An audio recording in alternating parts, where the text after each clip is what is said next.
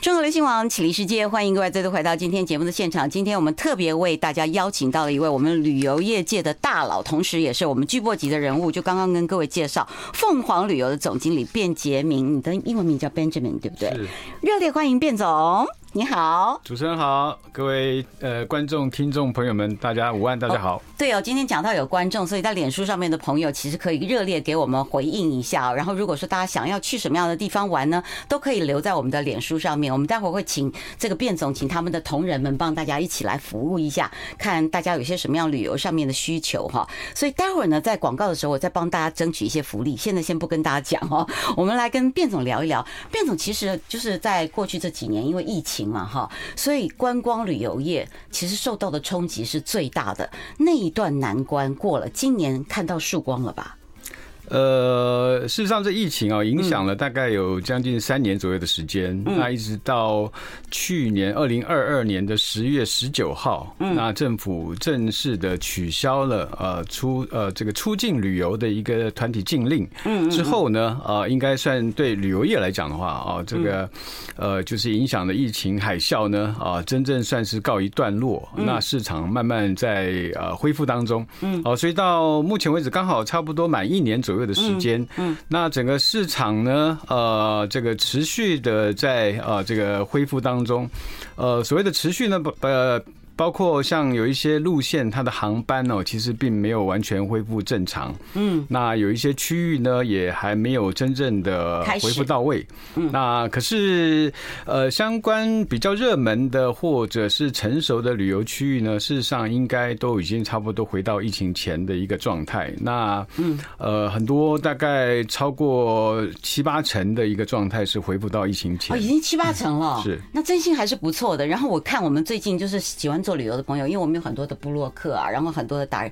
我们节目是吃喝玩乐去旅行嘛，所以我们主要就是很关注说现在的市场到底怎么样。然后我们也很恭喜这些就是旅游业界、观光产业、服务业的朋友，终于挺过了这个难关。那段时间是不是真的就是你一直给大家加油打气，希望大家就坚守岗位？但是真的人才流失很多，对吗？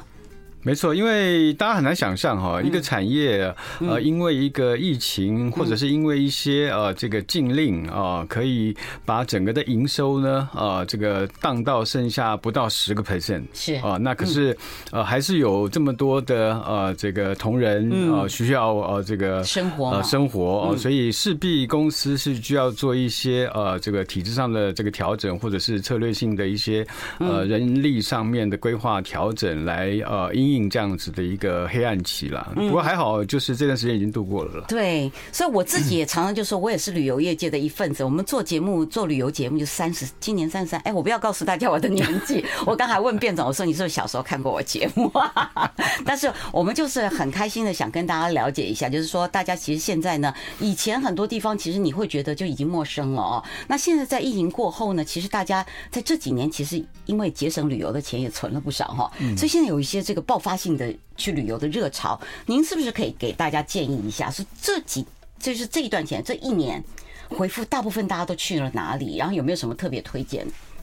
呃，以旅游市场上面啊，大概就是台湾呃出国的首选还是日本呐，哦，大概呃大概就是以以往正常期间哦，大概都有几百万人哦，一年要到日本去旅游，嗯嗯，哦，所以当然疫情恢复之后呢，日本也还是啊这个呃算是恢复的市场的算最快的一个呃这个单位，嗯。呃不过呃倒是因为初期的时候呢，因为日本本身它的一些人力上面的一个呃短缺啊，所以造成了在呃不管是机场的呃这个入关啦，或者是一些呃行李托运啦哦等等这些，或者是机场的一些服务人员，嗯。呃确实有呃这个就是人手短缺的一个现象啊，所以造成他刚开始的时候呢，并没有办法马上把所有的口岸都打开，嗯。哦也维持大概七个啊这个主要的城大城市的一个机场为进出点，嗯。那不过因为经过了这一年来哦的一个慢慢的人员的补充啊，当然因为这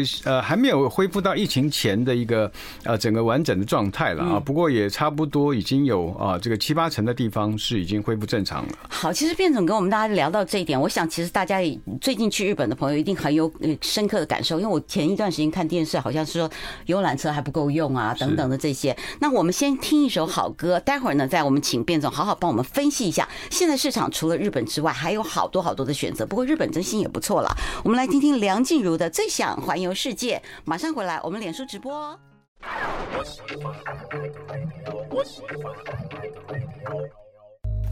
中国流行网启立世界，欢迎各位就回到我们今天节目的现场，特别邀请到了我们的凤凰旅游总经理，也就是这个旅游的最大行家啊，也就是卞杰明卞总。卞总刚刚跟我在广告的时候一直是在聊天嘛，说其实现在的朋友啊，因为大家都想工作压力大，然后其实在经过这疫情，都是觉得世事变幻不可测嘛，哈，所以我们要趁现在有青春、有活力，还有一点钞票在手上的时候，赶快去看这个奇异的世界哈。所以在 ITF 的部分，您是会有一个展场在那儿，对不对？对，其实呃，ITF 我们大概是从第一届开始呢，就年年都有参展。那除了疫情期间有稍微呃停停止了一两年，对对对，嗯，那其他时候我们是每一年都有配合参展的，从从大概已经有二十年左右以上的一个啊这个参展经验。嗯，那因为它呃是在刚刚有提到，就是说它是在亚洲区都算是一个大展了，所以我想呃吸引了不只是台湾的旅游业者，包括国际呃各个呃地区。区呃，甚至连欧洲啦、哦南美啦、哦这些国家，他们的一些呃推广单位呢，也都会来啊这个 join 一起参展，所以是非常热闹，而且可看性非常高的一个展。嗯，所以我们其实，在那边会有各种不同的选择。不过，大家其实都可以去每个展台看一看，会有不一样的这种选择。但是，越有品牌的这些旅行社，或者是越大的旅行社，他们的口碑其实是越比较实在的，因为重要是你要有人服务。像我们就知道，其实今年我。大概在二三月的时候，我就请了很多的朋友一起来聊天嘛。我们每个人都在聊旅游，他就说整个业界大概还缺个十万人左右的服务人员，因为有很多人就走了就不回来了哈，所以就变成就是大家都要找一个比较稳当的这种旅行社来持续他们的工作。所以这个服务其实是在旅行社里面非常重要的一环。然后再接下来就是选择。那我请教您一下，我们其实以前呢，我记得凤凰，然后还有很多的旅行社都走大陆线，两岸嗯也是蛮热门的。但是今年的开放不如意预期，你你觉得有机会吗？呃，大陆线啊，因为呃，随着疫情呃，这个就是呃禁呃禁团令的一个颁布呃，就不准有。那理论上应该是呃，在去年跟着禁团令一起解除才对了哦。不过因为呃，两岸现在可能还有一些其他的这个问题，哎，是还没有完全解决，嗯啊，所以呢呃，变成这个呃，唯独就是大陆这个市场呢还。没有办法啊，这个恢复。那目前它开放的是所谓的自由行，嗯，啊，或者是可能有一些呃特殊目的的考察团啊是可以去。那观光旅游团，呃，现阶段啊还是被禁止的。那当我们也希望，其实业界哦，呃，这个政府啊，听听我们的声音。我想几乎所有的呃这个业者呢，都有操作大陆团的一个啊经验啊。那再加上啊很多的呃我们当初。有经过国家考试的一些华语领队，所谓的华语领队，他只能带大陆团。是，如果大陆市场他不能去，那变成这些领队他会陷入一个呃这个生存上面的一个危机。啊，所以包括了很多呃业者也是靠啊这个大陆线呢呃作为他主要的营收来源。那以我们公司为例的话，我们我们。大陆线在我们呃疫情之前也也在营收了大概十到十五个 percent 左右，所以也是非常重要。所以你说整个公司要疫后完全恢复的话，我想所有的路线都要能够恢复原来的一个状态，才有办法整个带动。我们呼吁一下大人们，拜托听一听啊，因为我们其实就是希望大家的经济复苏。你现在不准出团，大家零零星星的还是去了，对不对？只是造成更多人的不方便，跟有一些的人他其实是没有工作的机会了，这其实是有点可惜。的啊，交流嘛，其实没有什么政治意涵，就是文化的这个彼此的，就是看一看，让大家感受一下不同的地方，就是我熟悉的地方，然后你来，你熟悉的地方我去，然后大家就交换一下心情。那另外哦，就是我们想，其实在今天是我们有脸书直播，包括 I Like Radio，还有秀妍大牌的启立世界，我们都在这个上面跟卞总请教一下，现在你会不会发现，其实大家对于这个旅游的预算放的比较松一点，就是高端的旅客反而多了，嗯，他们可以跑远一点。没错，嗯，呃，就是可能也因为疫情哦，这个两三年左右的时间哦，其实以往哦，每一年都有旅游预算，可能或者是一年出去个两三趟啊，这样子的一个呃这个旅客呢，呃，在疫情期间呢，呃，这个没有办法这个出去啊，那台湾也大概呃这个从基隆到垦丁大概都玩遍了啊，那这个很多的这个旅游预算哦，这个留下来就是等到呃疫情开放之后呢，啊，能够到啊这个国外啊去啊这个旅游。那所以呢，呃，这个从疫情后，我们倒是有呃观察到一个现象呢，就是呃很多人在旅游预算上面会比较宽松。嗯，那有些像呃这个可能在航班的部分呢，他会要求要搭呃商务舱啊，那商务舱的价钱有时候它的价差呃可能比这个旅游的团费还要来得高。哎，可是他呃就觉得愿意啊对自己好一点，啊搭个这个商务舱出去比较呃舒服一点。嗯。那市场上面也出现了一些比较呃比较高端呃比较稀缺的这个产品，我想这个也都是在疫情之后呃所所看到的一些现象。所以你们也都一直在开发一些新的行程啊。我听说其实有些朋友如果说跟卞总，比如说我们我们我想出去玩，但是我是一个特殊的族群，也许我是全家十几个人，那我想要定制旅程，我这样可以请你们帮忙？可以的，没问题，没问题。是不是？所以客制化现在也是一个趋势，是。对吧？这个从呃国内的时候。就已经开始慢慢啊，大家有养成这样子的一个习惯，因为疫情期间，大家为了避免群聚，嗯。啊，即便出去玩，他可能说啊，小车啊，这个就是小团啊，自己亲朋好友啊就一起出去也方便，也不需要跟别人在在在在一起在游览车上面。那现在呃国呃这个国境开放之后呢啊，在国外旅游团的这个区块呢啊，也有很多这样子的一个需求啊，就是他可能选定了某些路线啊，那希望就是说啊，旅行社可以帮他量身定。制一个啊，这个就是自主团啊，不需要跟别人啊去纠缠在一起啊，那可以呃更更呃这个轻松的或者是自在的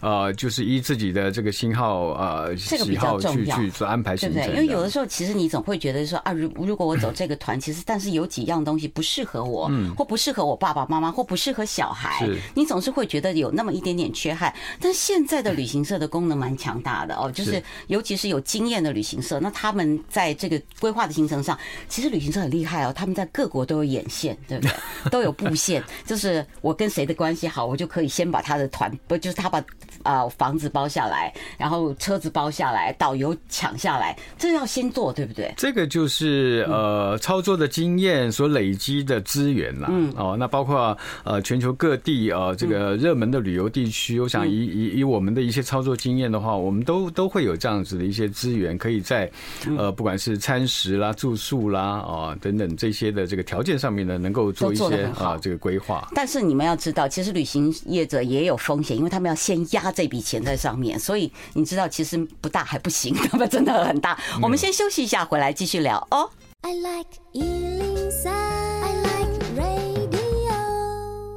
中国流行网启秝世界，欢迎各位再度回到今天节目现场。今天我们特别邀请到了旅游的行家，也就是我们凤凰旅游的总经理卞杰明卞总，跟我们一起来聊一聊，就是让旅游专家规划一趟完美的行程。尤其是我们的 ITF，也就是我们的旅展呢，会在后天就正式的这个登场了啊。所以大家其实可以趁这个机会，赶快来捡捡便宜，然后看看你有想心目当中什么样的目的地。那如果你自己其实也不太清楚，你觉得世界这么大，到处都好玩，那我们请卞总帮我们推荐一些地方，好不好？你觉得不要太制式的，让我们就难难得一点，有特色一点的。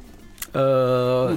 倒是我们在今年度哦开始推广哦这个呃其实疫情之前就有推广，不过刚好推广初期碰到疫情，然后延续到现在啊，就是一个呃欧洲河轮这样子的一个产品。那事实上呢，呃这也契合了就是现呃就是疫情之后啊，大家对于旅游预算比较啊这个可以啊这个更宽松一些，嗯。啊那走一些比较顶级、比较稀缺的啊这样子一些旅游产品啊，所以这个欧洲河轮的呃产品呢。就呃应运而生。嗯，呃，那为什么会推荐这样的一个产品呢？啊，主要就是说，呃，它呃搭乘的啊这个主要的交通工具啊是行走在欧洲的啊重要河川的啊这个所谓的河轮。嗯，那河轮跟海轮不一样啊，就是呃大小规模等等这些都有很大的差别。嗯，啊，可是河轮呢，你更能够呃就是更呃这个深入的去体会呃搭船的时候它的悠闲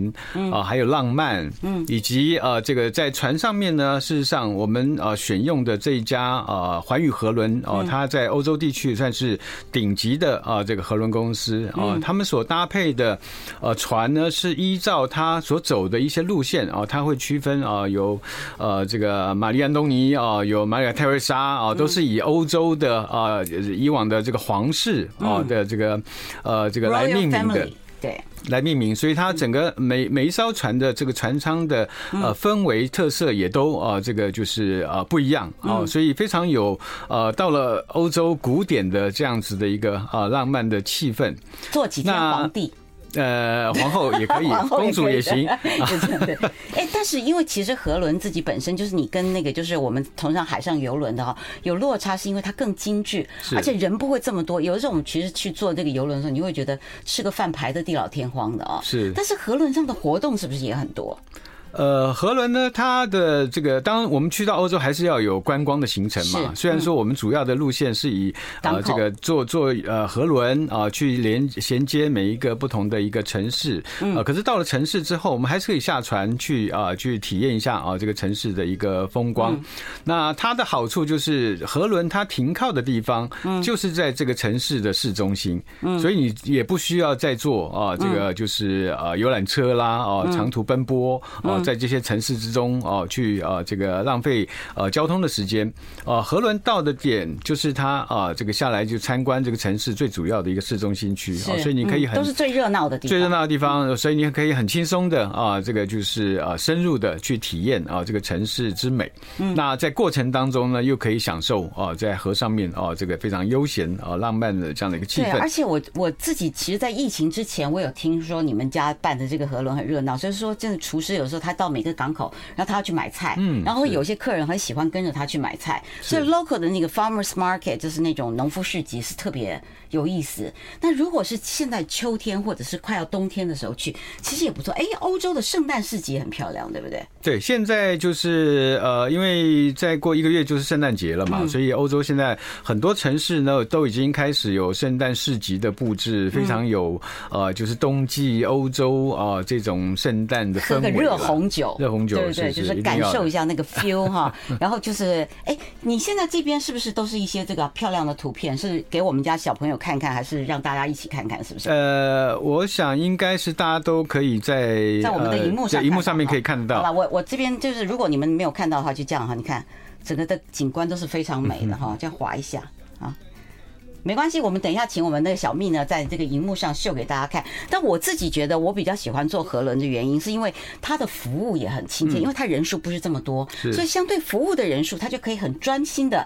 就是服侍你，我一想以后我如果要退休，我可能可以去坐河轮或游轮，嗯，对不对？不用退休，现在就可以去啊。不不，我想长期一点呐，对不对？就是这艘做完了，再换一艘嘛。然后我就到每个港口的时候，然后只要给几块钱小费，他就帮我把房间整整理干净。是是是。每天上船都有好吃的，都不一样的东西，对吗？不，我我们现在代理的这艘呃环宇河轮公司呢，它它的小费是含在团费里面的，所以也不需要另外付。也不用自己给哦。对，那船上的餐食，包括你的酒吧喝酒，除非比较。呃，这个就是名贵的一些呃酒品，那其他一般的鸡尾酒啦，或者一般的酒，红酒，呃，甚至 whisky 都可以免费喝。哦，哇塞，真是大气呀！不过以为其实之前呢，大家都知道，就是说去欧洲的时候，因为现在欧元嘛哈，然后前一段时间呢，就是有一段时间欧元很高，那前一段时间又低了一点，现在好像又回来了一些，三十五左右吧，差不多，差不多三十五之间，是不是？但是现在呢，其实去这个欧洲呢，就是不管是住房啊，还有就是你自由行。还是贵。嗯，老实说，真的就是你各自跑，而且你要包车，你可能要租车，你可能要找个导游，或者是要讲解，或者是单独租那个饭店，它真的就没有我们的就是包装下来其实这么合算。所以如果说你可以搭个河轮，然后你就一个港口一个港口走，然后晚上回来睡觉，对吗？是。是吧？对，然后就是自己的房间，然后还有那个就是河，因为它有的时候有是大河，有的是小河，所以那个景观也是不一样的。没错，没错，对不对？那所以它利用晚夜间的时候啊，这个航行啊，所以白天你就到了哦主要的这个观光的地区，就可以下来观光。嗯，所以他在他晚上在呃那个呃就是吃完晚饭以后，他也还会安排一些夜间的活动。嗯，啊，包括他可能请啊这个当地著名的一些呃乐师啦，或者是表演团体啦啊来做一些表。演啊，让大家也可以呃晚上的时间呢，也是呃这个不浪费啊，非常充实。而且你知道，就完全不用扛行李，没有舟车劳顿，就是你不用这样颠颠颠颠颠颠到另外一个城市，对不对？就是你就是在睡觉的期间，他就把你送到了另外一个点，所以你其实是很舒服的，而且最重要的是很浪漫。我就觉得，就是大家每一天都在急急忙忙的，然后提个行李，然后赶上大巴士或赶那么多人，其实是有点累。现在要对自己好一点呢。那另外呢，其实我待会儿呢，我们还有七秒钟就要进广告了。下一段给我们介绍一下，我们其实也想了解一下南极。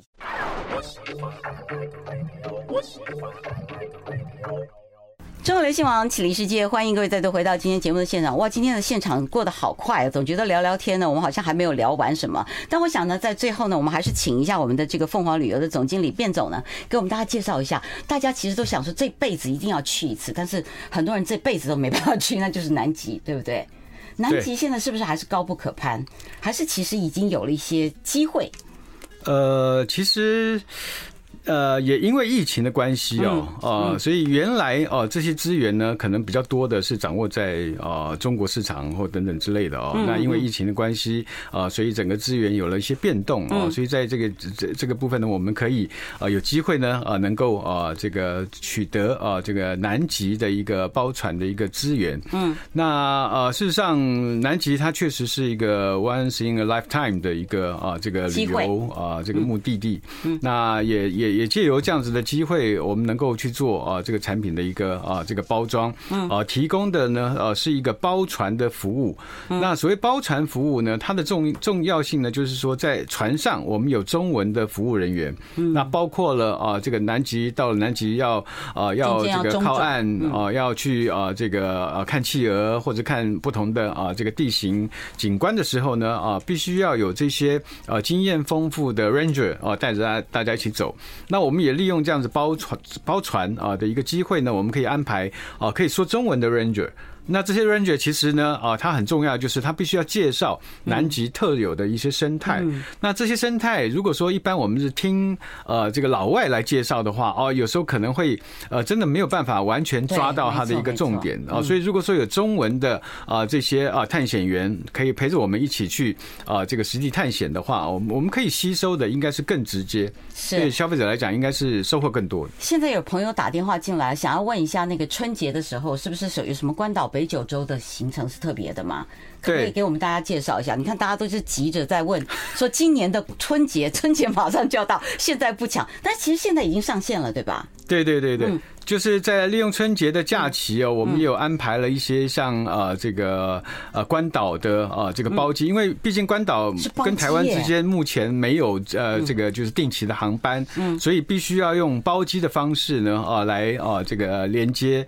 那可是这个包机它也要呃有一定的啊这个客源量嘛，啊所以过年期间就是大家出去啊这个最集中的时候，啊所以我们利用这个时候呢有做了二月六号、二月十号啊两班的啊这个。关岛的一个包机，那为什么会推荐关岛？只有两班哦。这呃，目前是呃规划两班。赶快哦，大家快点讲哦，真的。因为关岛事实上呢，它呃距离台湾大概三个半小时的飞行时间，那去那个它的呃天气一年四季差不了太多，大概二十五度上下哦这样子的一个温度，非常是呃气候来讲非常适合。嗯。那而且呃这个地方呢，就是老少咸宜。嗯。不管你是呃家庭呃或者是呃情侣，嗯。啊或者是全合合家啊这个旅游带小朋友去也都是非常呃这个呃好玩的一个地方哦，不管是海边的活动，或者是它有一些游乐的一些呃这个设施等等的，都啊或者你要去买一些精品，它那边也有一些啊免税店啊精品对奥莱啊啊这个都可以啊这个满足大家不同的一个需求。